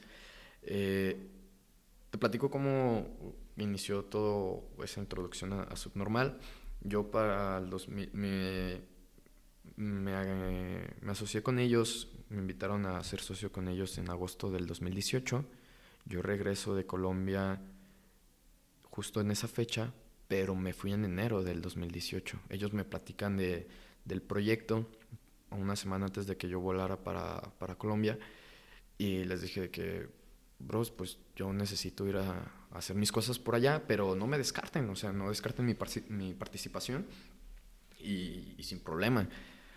Eh, para eso, desde que me platicaron la idea, yo dije, wow, no, cuenten conmigo, yo, yo estoy al 100, yo necesito, voy, regreso y cuenten conmigo sin problema. Siempre estuve al pendiente ya, inclusive estuvimos en charlas, ahí, o sea, cuando estudié allá, tuve la fortuna de rodearme de gente pues, que ya estaba en la industria grande de, del país y tuvimos charlas para poder llevar el proyecto allá, pero pues obviamente ya por, X o Y razón ya no se pudieron consolidar, pero ahí siguen las puertas abiertas. Y estaba al pendiente de, de eso. Y ya regreso, me, me, justo cuando regreso, creo que al fin de semana hicieron una fiesta y ya regresé con mi nuevo proyecto. Incluso Alnat ni siquiera lo, lo pensé aquí en Guadalajara, lo, lo hice allá en, en, Colombia. Entonces regreso y por primera vez presento mi proyecto aquí en una fiesta subnormal y súper, súper cañón que estuvo muy, muy chido. Fue en una casita por aquí de Chapultepec. Y ya, pum, de ahí supe, dije, bueno, vamos a darle. Obviamente ya eh, previo a eso pues ya tenía toda la experiencia de las fiestas, de las tocadas, de los conciertos y de, de lo que ya tenía pues el background de, de todos esos años previos a, a unirme a, a, Subnormal. Y les dije, ¿saben qué? Pues yo quiero hacer las cosas bien, quiero, quiero hacer cosas chingonas pues hay que, hay que darle. Ok, entonces puedes contarnos qué es Subnormal, porque sí. hablamos de proyectos, pero es muy, no es muy concreto, entonces cuéntanos qué es. Ok, mira, Subnormal es una plataforma que expone a talentos emergentes, impulsa, apoya y genera oportunidades para, para esos talentos emergentes. Eh, al inicio comienza siendo un movimiento pues, de, de, comunidad, ¿no? de, de, personas de personas eh, que tienen alguna expresión en algún área del arte, pero ya después da una forma de hacer una plataforma. Se empieza a, o sea, prácticamente conforme pasó el tiempo, pues empezó a agarrar como estructura y entre todos pues aterrizamos en el de que okay, pues somos una, una, plataforma, ¿no? Comenzamos con la parte de, de, la música porque pues obviamente los que conformábamos el proyecto pues ya habían, eh, tenían proyectos musicales, eran DJs también, otros también se dedicaban a otras cosas, pero lo esencial era la música electrónica. En ello después empezamos a abrir un, un panorama un poco más amplio en áreas como eh, las artes plásticas, en áreas como la fotografía, la ropa y también en la tecnología. Más adelante pues te, te podré uh -huh. platicar con, con detalle eso. Ok, entonces como subnormal eres socio. Uh -huh. Es algo muy diferente que tocar música, que de ser DJ. Uh -huh. ¿Cómo, ¿Cómo elegiste de decir, oye, yo voy a hacer eso también? Como son trabajos distintos. ¿Y por qué elegiste de pues yo voy, yo quiero hacer eso, porque ¿qué haces? Eres socio, pero manejar comunicación, er, hacer relaciones públicas, ¿cuál es tu puesto más o menos? En Mira, este? lo, lo, que hago eh, ahí en lo que me corresponde de, de, área ya como operativa de la marca, es todo lo que es este, la, la gestión creativa de los proyectos, o sea, de los mismos eventos, también la, eh, administro todo lo que son los talentos que conforman parte de ello. O sea, yo hago los fichajes. Eh, soy como una especie de AIR de, de, la agencia. O sea, busco las personas que están haciendo cosas chingonas, están tocando chido. Invito a, a los artistas eh, nacionales e internacionales. Me encargo del booking. Y y prácticamente es eso, o sea, es una parte un poquito más, más creativa en, cómo vamos a, llevar cada uno de los proyectos. Eh, me gusta involucrarme bastante en eso y desarrollo proyectos. Por ahí también tenemos otros proyectos que, en, los cuales sí he sido fundador y que, ha sido en base pues, a, al crecimiento de, de, la marca. Pero sí, básicamente es eso, o sea, gestiono a los artistas, toda la cuestión musical y pues la, la, cuestión creativa de los proyectos. Uh -huh. Entonces, ¿puedes contarnos un, un, ejemplo de un proyecto, de un evento? ¿Cómo se, cómo se hace? ¿Cómo se, se trata? ¿Se funciona? ¿Se, okay. se maneja? Es súper interesante porque primero que nada es, tienes que tener una idea cualquiera. O sea, una idea que, que tú digas, oye, se me hace súper chingón esto, ¿por qué no hacemos esto? Siempre inicia como desde un concepto. ¿Puedes tomar un ejemplo de uno pasado que sí. hicieron para que mm. es más concreto? Mira, algo que sí me gustó bastante que tuvimos ahí en, esos primeros años que, me uní a la, marca fue un proyecto que sí, se llamaba, bueno, se llama todavía hasta la fecha, pero ya no hemos hecho otra edición. Se llama Sansa. Este proyecto tenía eh, como base poder transportarte a un, a un bosque. Imagínate, un bosque súper chingón.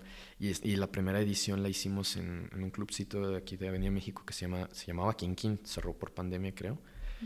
Y desde la comunicación visual que tuvieras en redes sociales, pues te transmitía ya toda esa onda de, de un bosque ácido, de un, casi casi como de un viaje de, en LSD, ¿sabes? Ajá, o sea, siempre ajá. tratamos de comunicar todas esas, esas cosas. Y tú llegabas y veías pues muchísimas ramas, e inclusive llega, llegabas a tener una chamana ahí que estaba haciendo limpias con copal, toda la música que llegabas a escuchar en, durante toda esa noche estaba conceptualizada con, con, ese tema en específico, que eran pues un poquito ondas más orgánicas, un poco más este, melódico, o sea, te transportaba a, totalmente otro, otra dimensión. Es una experiencia. Exacto, entonces, ajá, justo iba a eso, o sea, aparte de ser una plataforma de exposición para los talentos, eh, tenemos la otra línea que es la promotora, la que creamos experiencias. Entonces en ella buscamos hacer todo pues un, un, punto de, de, sinergia de todo, un lugar en el que ofrecemos una experiencia nueva, en el que podemos ofrecer oportunidades a los nuevos talentos de cualquier área y en el que pues también buscamos eh, trabajar con marcas, ¿sabes? De cualquier índole para poder hacer algo un poquito más, más completo. Ok, entonces por ejemplo hay la decoración, hay la comunicación, hay como actividades adentro de un club que, un chamán en un club que hace con copal y que... Ok, y ese, ¿cómo, cómo decir? Manejas todo eso, hace eventos y cómo eliges el DJ que va a estar bien para este evento. ¿Cómo dice, tú vamos a hacer un evento para ti o te encontré un ¿Cómo haces, por ejemplo, yo te conocí en Panic Room porque el DJ antes de ti fue él que se fue allá? ¿Por qué no, no, un otro? Ok, muy buena pregunta porque eso es muy, muy importante y también se los he compartido a todos los talentos que forman parte de la agencia. Es de que siempre pensamos, digo, eh, porque pues al final de cuentas con, somos un equipo de socios y todos siempre tenemos que estar pues, de acuerdo en muchas cosas y siempre pensamos en el lugar en, el, en, la tema, en la temática o en el concepto o en la intención, porque muchas veces no hay concepto, más bien es una intención, ¿sabes? Entonces busca, eh, pensamos en eso, en el lugar, en la intención, y la otra es este, en el estilo musical que ellos, ellos desempeñan, ¿no? Eh, haciendo eh, claros ahí con el ejemplo, en el ejemplo de Panic, eh, porque él, Momo, pues obviamente él, tiene un, toque bastante peculiar para hacer one mobs. Él siempre maneja algo muy, muy fino para poder dar entrada a, algo. O sea, ahorita en, la, en, el roster de la agencia hay como 22 o 23 proyectos ya los que conformamos ahí en la marca. Y todos tienen como que muy, muy peculiar su, su estilo. Entonces, sabíamos que en esta ocasión no teníamos una decoración o un concepto este, que fuera a impactar o a llamar a los otros estilos que sí encajaban, sino simplemente era pasarla chido con tus amigos y escuchar buena música. Era más que nada esa la, la intención de, de, de, esa fiesta, ¿no? Entonces, creo yo que congenió bastante bien e, ese brother, la verdad que es muy, muy talentoso y digo, todos los que conforman el, el, el equipo de, de talentos, todos son muy virtuosos, la verdad. Entonces, eh, siempre buscamos en el que ellos puedan expresarse de la mejor manera. Siempre les digo a todos de que no te vamos a poner en un lugar en el que sintamos que no, no, no puedas fluir, que tengas esa libertad creativa. Porque también muchos no tienen la... Hay otros artistas que también forman parte del equipo que tienen mucho más experiencia que yo y que otras personas. Y, que también no nos busca, o sea, no nos gusta más bien, perdón, ponerlos como en situaciones que no van a poder fluir de cierta manera. Entonces, siempre como que buscamos que sea en el momento correcto. Con, siempre tienen influencia. Ahorita como yo, por ejemplo, te digo que me desarrollo y desempeño un estilo de, en el tal categoría como indie dance, hay otros igual de que house, eh, afro house, melodic techno, techno big time, o sea, hay tantos subgéneros de la música electrónica que cada uno de ellos va a ir encasillado ahí. Entonces, cuando hacemos, no sé, una edición de este Subnormal Sound System, pero de, la, de la pesada, pues invitamos a todos los que desempeñan un techno que es más berlinés, o sea, con influencias mucho más europeas, o que lo escuchas un poquito más crudo. Y ya sabes que de entrada, desde la comunicación, pues empiezas a, escuchar esas, esas canciones en las historias dices, ah, ok, por ahí va. Entonces, también es muy interesante que la gente ha, ha ido aprendiendo a a recibir bien nuestra comunicación, porque al inicio sí era como de que, oye, pues, eh, ¿qué música van a tocar? O no sé quién está tocando. Y eso también era muy importante al inicio porque no sabían quién estaba tocando. Eran proyectos nuevos, así como de, de bueno, pues, no, no te conozco, ni siquiera te he visto en el Bar América, ni siquiera te he visto en ningún lado. Pero eso fue algo que siempre les llamó la atención, los conceptos y la forma en la que la comunicábamos. Y pues hasta la fecha ha funcionado. Ok, y hablaste de comunicación. Yo tengo una pregunta porque ¿Cómo funciona adentro? Para mí es un tipo de agencia eh, subnormal, si podríamos decir. Quizás su promotor, no sé.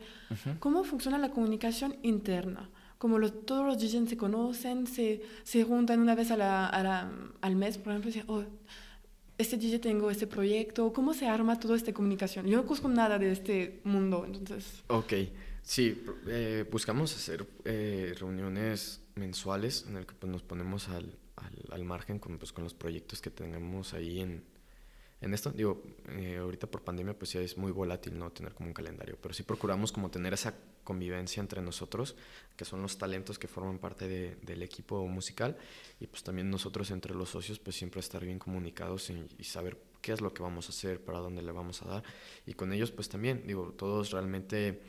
Eh, han sido parte de muchas cosas y eso es lo que agradecemos bastante con todos porque pues su apoyo, inclusive el, simplemente el hecho de que estén ahí con nosotros, compartan su música y se pongan la camiseta de decir, oye, pues yo también formo parte de esto, pues claro, tú también formas parte de esto, nos, han, nos ha hecho progresar y crecer de una manera bastante interesante.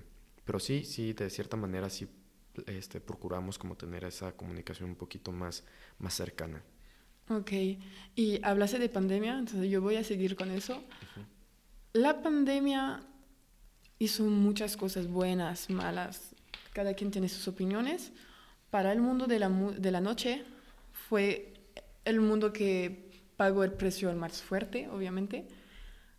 ¿Cómo hicieron? Porque su normal es, la mayoría es música, es tocar en vivo. ¿Y cómo hicieron de pasar, oye, pues de un día por otro se pagó?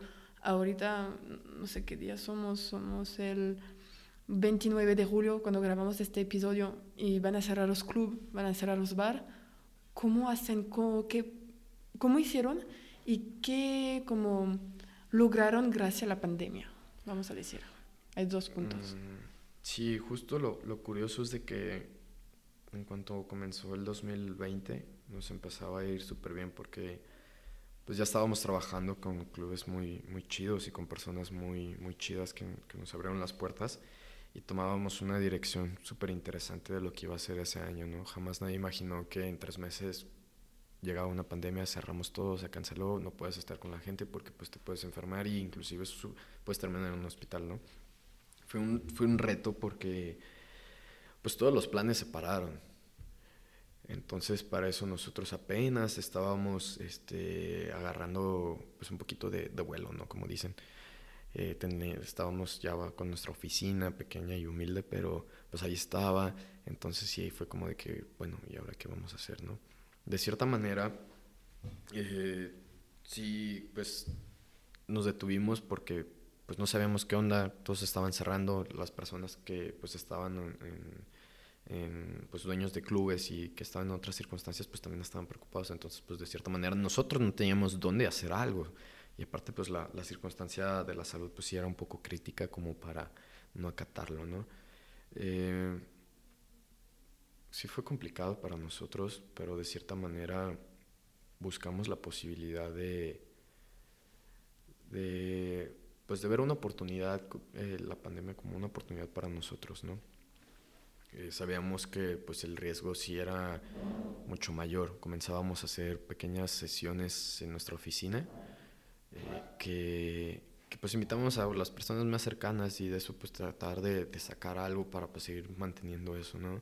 Posteriormente se hizo apertura a, ciertas eh, facilidades de, realizar eh, proyectos. Sí, hay momentos que pues los clubs hasta hoy van a ser la última vez que van a abierto, abrieron, hay fiestas que se pasaron. Sí, exacto, o sea, cuando realmente eh, se pudo hacer algún proyecto, pues nosotros ahí eh, buscábamos la manera de, de, estarlo, ¿no? Porque pues, de no ser así, o sea, de no haber hecho este tipo de, de, proyectos, la verdad nos hubiéramos hundido. O sea, ya estábamos, estábamos en una circunstancia bastante bien, pero pues los meses pasaban y era muy complicado pues seguir manteniendo las cosas y yo dedicándome al 100% en esto, mis otros amigos este, socios pues también unos se dedican también al 100 en esto, otros no, pero pues tienen sus gastos y, y yo sin trabajo y, pues sí estaba, estaba complicada la, la, situación, ¿no? Pero lo vimos como una oportunidad en el que aprovechamos también para hacer este, se presentó ahí unas, unos streamings con, con Bar Américas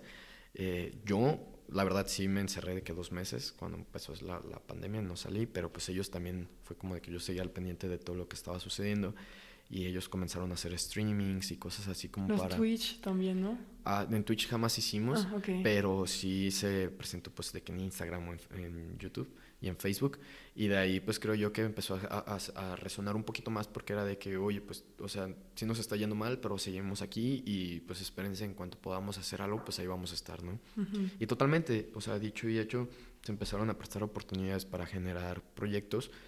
Nosotros pues a- eh, hicimos una buena mancuerna con, con Bar Américas, que la verdad nos abrió la puerta y seguimos súper agradecidos con ellos. Y pum, empezamos a, a hacer cuando se prestaban, las eh, se prestaban esas ocasiones. Y de ahí, de ahí, de ahí comenzamos. Creo yo que nos, nos funcionó bastante la pandemia en cuestión de, de comunicación digital, porque seguíamos muy activos, o sea, seguíamos presentándonos. Por ahí sacamos un bucket hat que se hizo también súper popular y tenemos como ya esa, esa presencia, esa actividad en redes que nos ayudó a, oye, ¿sabes qué? Quizá ahorita no estamos haciendo fiestas, si hacemos sesiones muy particulares, pero muy, muy Únicas. únicas, sí, totalmente. Y pues de cierta manera ver cómo seguíamos activos, ¿sabes?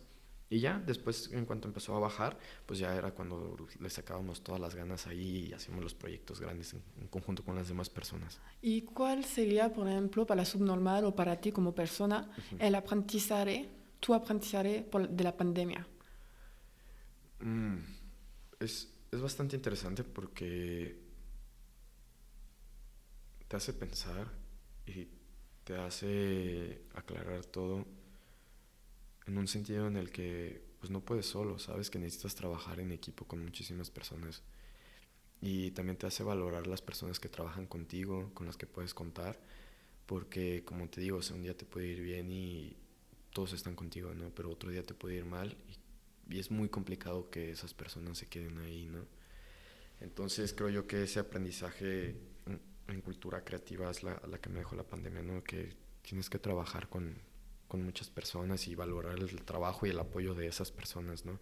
Porque si no sucedió de que pues los artistas de que no, pues vemos la manera de, de hacer algo, ¿no? O sea, no pasa nada, no se preocupen, o, o inclusive nosotros pues también un poco dudosos con la incertidumbre de que qué va a pasar, ¿no? Pero siempre pues con el buen ánimo de que, oye, ¿sabes qué? Pues es momento, tenemos que hacer las cosas. Y, y eso es lo que me deja claro, que la verdad es, es bueno trabajar con las demás personas, que nunca es bueno, o sea, más bien nunca es malo. Mm, no, discúlpame. Más bien, aquí la, la circunstancia es en el que si tú traes como una vibra en el que puedas colaborar con las demás personas y aportarles algo, creo que está súper chingón. Wow, muy bien. Y ahorita pues Subnormal está regresando, como al- poco a poco, pues depende de los momentos del año, pero está regresando a hacer fiestas súper bien. ¿Cuáles son los proyectos futuros de Subnormal o tuyos, también tus propios, que puedes contar, que van a, que, que quieren hacer? Porque lo chido de Subnormal que me gustó es que no es puras pedas. Es como, obviamente hay DJ, pero eso es muy profesional. Y pienso que parece mucho, lo conecto con tus papás querían algo muy, muy bien hecho para ti, para tu vida, cuadrado, que puedes seguir haciéndolo. Y eso que me gusta de su normal es un negocio. No es la gente que se juntan y que hace tocas y, ah, no me desperté hoy, entonces no fue. Como es muy organizado. Entonces, ¿cuáles son los futuros proyectos? Porque estoy segura que hay cosas que, por la organización que tienen, pienso que es el principio de subnormal que vemos ahorita y que la pandemia de- fue más lento en algunas partes, pero como lo dije, se desarrollaron las redes sociales. Entonces, sí puedes contar lo que puedes contar de los futuros proyectos que van a pasar. Bueno, de, de primera instancia seguimos pensando en mejorar nuestras ex- experiencias, porque es, es muy importante cómo pues ustedes como espectadores puedan vivir eso. Y es, y es algo muy chingo que, que acabas de mencionar, el de que pues siento que no es solo peda, porque eso es lo que a nosotros nos ha, ha movido bastante, de que no buscamos que seamos un lugar en el que solo vayas y te pongas pedo y ya, ¿no? Buscamos que, que salgas de ahí y digas, wow, qué chingón estuvo, ¿sabes? O sea, no me puse pedo, quizás sí, pero que, a- a- o sea, que crucen esas circunstancias en el que para ti sea memorable, para ti digas, wow, o sea, jamás había visto esto, aprendí de esto. Y siempre nosotros lo que tenemos en mente es que nos gusta que nuestras experiencias sean un punto de reunión de, de mentes creativas. Esto es, ¿cómo te lo puedo decir?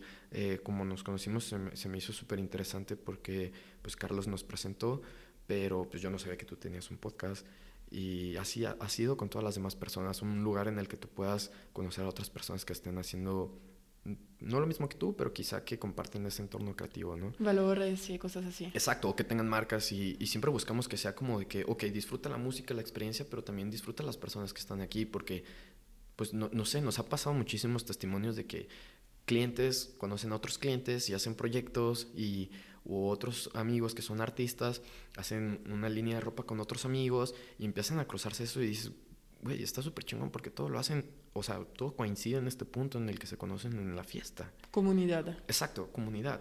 Entonces, nosotros apostamos en los futuros proyectos a mejorar las experiencias para la comunidad, a crecer más la, la comunidad, queremos expandirnos, queremos que, que, que, nuestro concepto pueda llegar a más estados y, y que puedan conocer y que se puedan sumar más talentos, y queremos que nuestros talentos pues los conozcan, ¿no? Digo, de primera instancia es lo, lo que puedo compartir. Lo demás, pues obviamente sí está muy, muy eh, superficial porque pues todavía estamos eh, reorganizando muchísimas cosas en el que, en el que queremos dar eh, pues el primer pasito, ¿no? Pero pronto sabrán de esos proyectos chidos que, que podré compartir, pero de primera instancia pues sí queremos mejorar todo, todo. Ok, ¿y cuál sería para ti el reto o el obstáculo el más difícil que ha pasado, pero tú como persona, o puede ser en subnormal, pero como DJ, como persona en ti, y el más orgulloso también. Ok. Mm.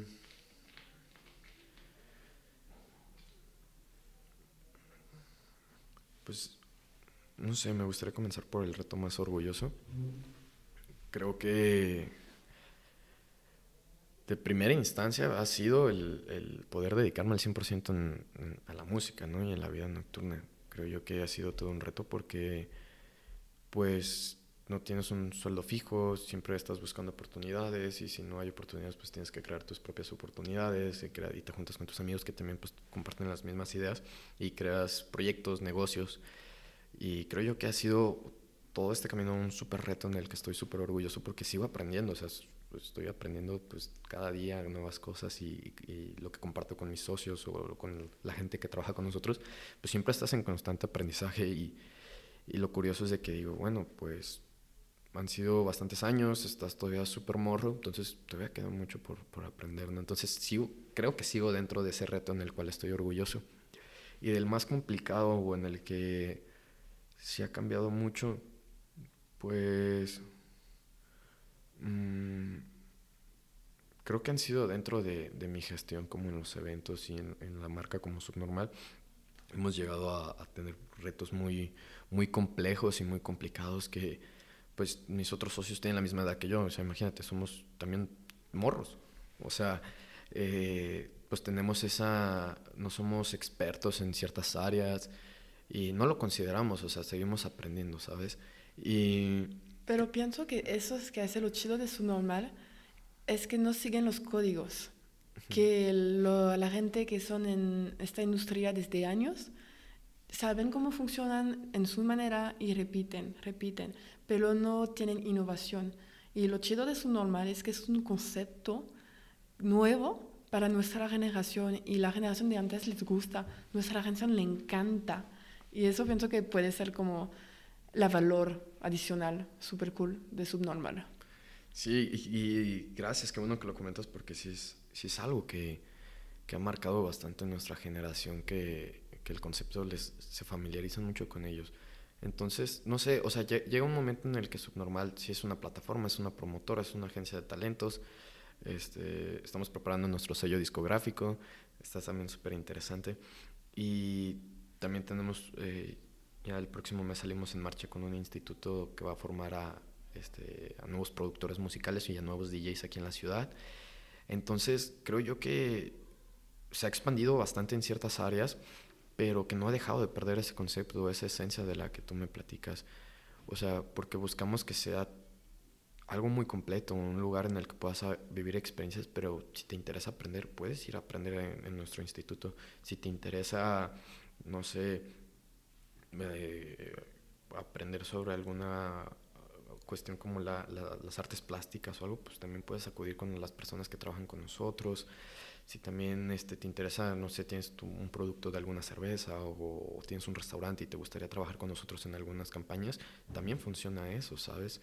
Entonces, creo yo que ha sido el concepto más, seguimos trabajando bastante como para, para aterrizarlo y estructurarlo de la mejor manera, porque sí, como tú dices, hay otras personas que han seguido como sus, sus protocolos y sus patrones que también en base a eso muchos y muy pocos nos los han compartido como de que, oigan, pues miren, por ahí no va, échenle ganas por acá y así. Y estamos súper agradecidos con esas personas que, que nos han, pues aclarado un poquito más la visión. Pero nosotros seguimos pues en constante aprendizaje y, y algo que sí siempre estamos nosotros es como arriesgarnos, ¿sabes? O sea, arriesgarnos y decir, bueno, pues si esto no funciona, no importa, ya aprendimos y lo, lo iremos mejorando. Sí, siempre creen en sus proyectos, entonces pues a mínimo estamos orgullosos que lo intentamos y que no tener como, ah, imagínate si lo hiciera, lo hiciéramos, ¿qué podía pasar? Claro. así. Ok, y hablaste del mundo de la música electro y todo eso.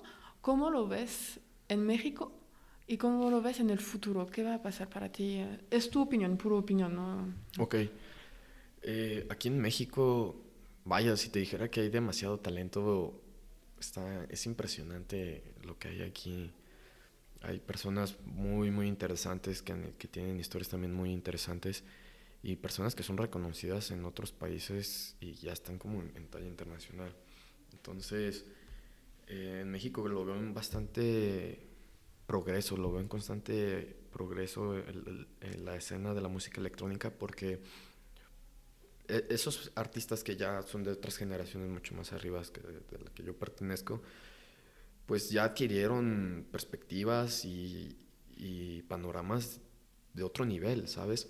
Entonces ellos regresan a nuestro país y comienzan a hacer este, sus propios proyectos, pues a las generaciones de abajo nos impulsan, ¿no? De cierta manera catalizan nuestra pasión y nuestra intención de seguir innovando, porque ellos también lo hacen, o sea, ellos también son partícipes de todo este movimiento. Ha crecido bastante México desde la participación de festivales internacionales, como eh, Dreamfields, este, EDC, o sea, eh, hay muchísimos, muchos, muchos, muchas promotoras, muchas agencias este, internacionales que están interesados, ¿no? Ahorita, previo a, la, al podcast, a la charla, estábamos platicando, pues, de que estabas para ahí compartiendo que fuiste a Tulum, entonces también ya hay ciertas regiones del país en el que ya son un ojo para industrias internacionales, o sea, personas de Europa voltean y dicen, wow, las fiestas de Tulum, wow, las eh, personas de, de, Estados Unidos también de que, wow, las fiestas de Tulum. Todo el mundo está mirando Tulum para las fiestas ahorita. Totalmente, o sea, ha crecido exponencialmente ese, esa, pues esa región del país en el que se ha, ha, favorecido bastante pues los cenotes, toda la vibra que comparten pues, nuestra cultura como tal, ¿no? y en el que combinan la música electrónica, en el que combinan un espectáculo y vaya, o sea, hacen experiencias súper impresionantes, que justo el próximo año, en enero, pues ya empieza todo lo de Sapna Tulum y todas esas experiencias. Yo en lo particular jamás he asistido, pero me han platicado y he visto y wow, pues sí, es, otro, es otra circunstancia, ¿no? Entonces va en bastante, eh, en constante movimiento, progreso, va muy acelerado, que eso es muy bueno y, eso es lo que quiero compartir con, con, las personas que quizás están interesadas en esto o ya, yo son parte de la industria, es de que pues hay que estar innovando, hay que estar en constante movimiento, porque si nos detenemos poquito, ya no vamos a hacer nada, ¿sabes? Entonces ahorita es aprovechar eh, esa oportunidad en la que podamos generar este, estas nuevas cosas y hacerlas y hacerlas y hacerlas y va, va, a ir creciendo. Y a nivel mundial, pues ni se diga, ¿sabes? O sea, creo yo que la, la música electrónica se encuentra ahorita en todo, ¿sabes? O sea, realmente desde artistas eh, más populares que van fuera de la música electrónica, este, trabajan con la música electrónica, o sea, trabajan con los mismos métodos, con los instrumentos, utilizan pues la misma doctrina de ello, entonces prácticamente la música electrónica está en todo. O sea, lo podemos escuchar en artistas como Lana del Rey, lo podemos escuchar como en artistas como Kendrick Lamar. O sea, en todos los artistas tenemos ya la, la, música electrónica, básicamente está ahí, pero obviamente pues se conoce la música electrónica por, por otros este, íconos o, personas o proyectos como Tomorrowland o, o, el Ultra de Miami o este que, ha ido como pues expandiendo todo esto, ¿no? Y está súper chido porque también hay proyectos como Coachella o Lollapalooza que combinan como o sea, puedes estar escuchando a, no sé, Rihanna, pero en el otro escenario pues está, no sé, otro artista como de música electrónica, quizá puede estar, no sé, un Diplo, un Gasafelstein o algo así. Y dices, wow, o sea, ya, ya, ya está teniendo como su pequeño espacio en, en toda esta industria mundial. Y va en constante progreso, creo yo, y, como te lo mencionaba anteriormente, pues también va de la mano con los avances tecnológicos. Entonces, realmente le queda muchísimo tiempo esto. Y hablando de eso, ¿piensas que se opuesta la música electrónica a todo lo que es sintético o que se puede como echar la mano o porque hay mucha gente que oh no eso es no es instrumentos no es música es hecho en un compu y los otros dicen pues sintético es aburrido es de antes ¿Y cómo lo ves este este rollo de música mira sí sí lo entiendo porque al principio pues genera esa sensación pues que es digital, que es como robótica, que sí, quizá pueda ser artificial, pero no, o sea, esto lo venimos escuchando desde hace décadas, o sea, lo, lo tenemos desde los 80s, 90s, toda esta simulación electrónica, pero sí tienes razón, quizá muchas personas dicen, ¿sabes qué? Me gusta un poquito más lo natural, ver una guitarrita o un saxofón o algo más jazz o algo más blues. Pero lo interesante es de que se han hecho combinaciones bastante peculiares ya en esto. O sea, ya puedes ver artistas como este que no sé, un ejemplo como Monolink, que es un artista que combina pues, las guitarras y lo hace con su computadora y todas las bases están, salen de su computadora y sigue cantando en vivo y, y, hay presentaciones así en el que también combinan pues orquestas sinfónicas y con una computadora y sacan sonidos o sintetizadores en el que ya se juntan esos dos mundos. Sí, entiendo que mucha gente pues eh, todavía no le da como ese, ese buen, buen visto de que, oye, es muy digital, ¿sabes? Pero para eso, pues la intención y la chamba de un productor musical como creativo, pues es que busque la mejor forma de que el digital pueda convivir con el mundo este, humano, porque pues siempre, por ejemplo, cuando empiezas a hacer tus, tus canciones y todo eso, pues evidentemente empieza a sonar un poco eh, computarizado todo, pero hay ciertas herramientas que te pueden dar esa, esa virtud humana en el que dices, ah, ok, pues ya no suena tan... Inclusive, eh, pues en canciones pop, como te lo comentaba, también siempre hay como métodos electrónicos, pero que se asimila a lo más humano posible para que esas personas no puedan percibirlo. Obviamente no es lo mismo como las canciones de Daft Punk, que pues sí eran antes súper digitales, ¿no? Que agarraban una muestra de una canción y en base a ese pequeño sampler, pues ya, ya hacían una super canción, ¿no? Sí, súper cañón. Y con puras cajas de ritmo y y wow, o sea, eran éxitos, eran éxitos. Súper bien. ¿Y cuál sería tu consejo para alguien que quiere vivir de la música? Un, chavo o alguien muy como mayor y que yo quiero vivir de la música, yo quiero. ¿Cuál sería tu consejo para alguien? Ok. Mm, primero que nada, eh, que busque la manera de, nutrirse de, de, esto. O sea, si tiene previos conocimientos, que los explote. ¿A qué voy en esto? Que tenga preparación. Es muy, muy importante la preparación porque muchos dicen, como yo, o sea, que era un niño que decía, oye, yo quiero hacer esto, pero no sabía cómo hacerlo. Entonces, es la preparación, otro es la constancia y la perseverancia.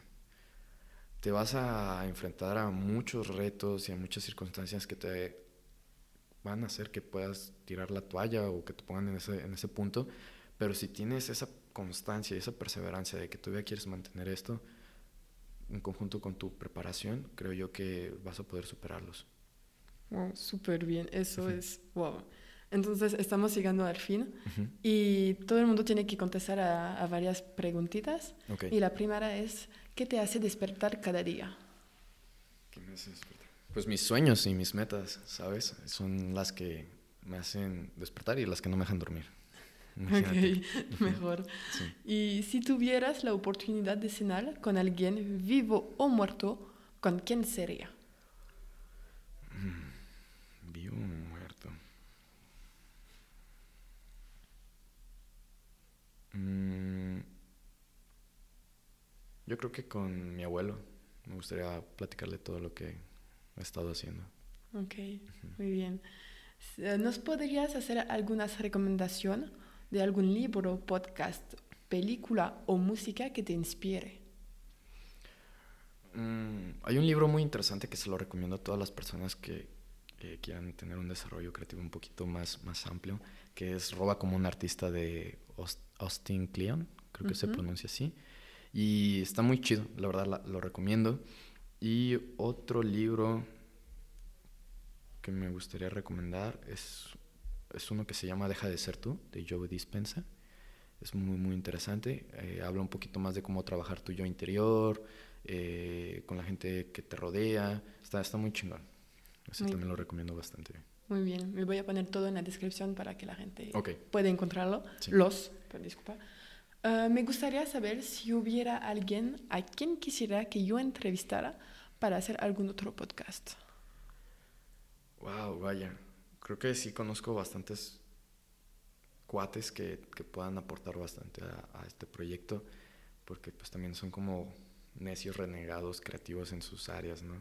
No sé, o sea, pueden ser inclusive amigos que tienen negocios muy interesantes o que están haciendo movimientos muy interesantes o inclusive amigos artistas que también puedan funcionar. Por ahí te paso el dato y sin problema. Muchas gracias.